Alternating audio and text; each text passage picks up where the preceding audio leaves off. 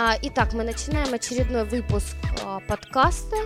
Это непростой выпуск, это юбилейный, такая круглая у нас дата, десятый.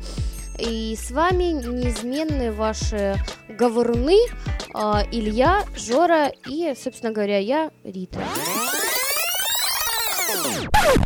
Трам-па-пара-парам, па-па-па-пара-па, оп-оп, ландыши, ландыши, на-на-на-на-на-на-на. А не, а я сяду в кабриолет. Оу!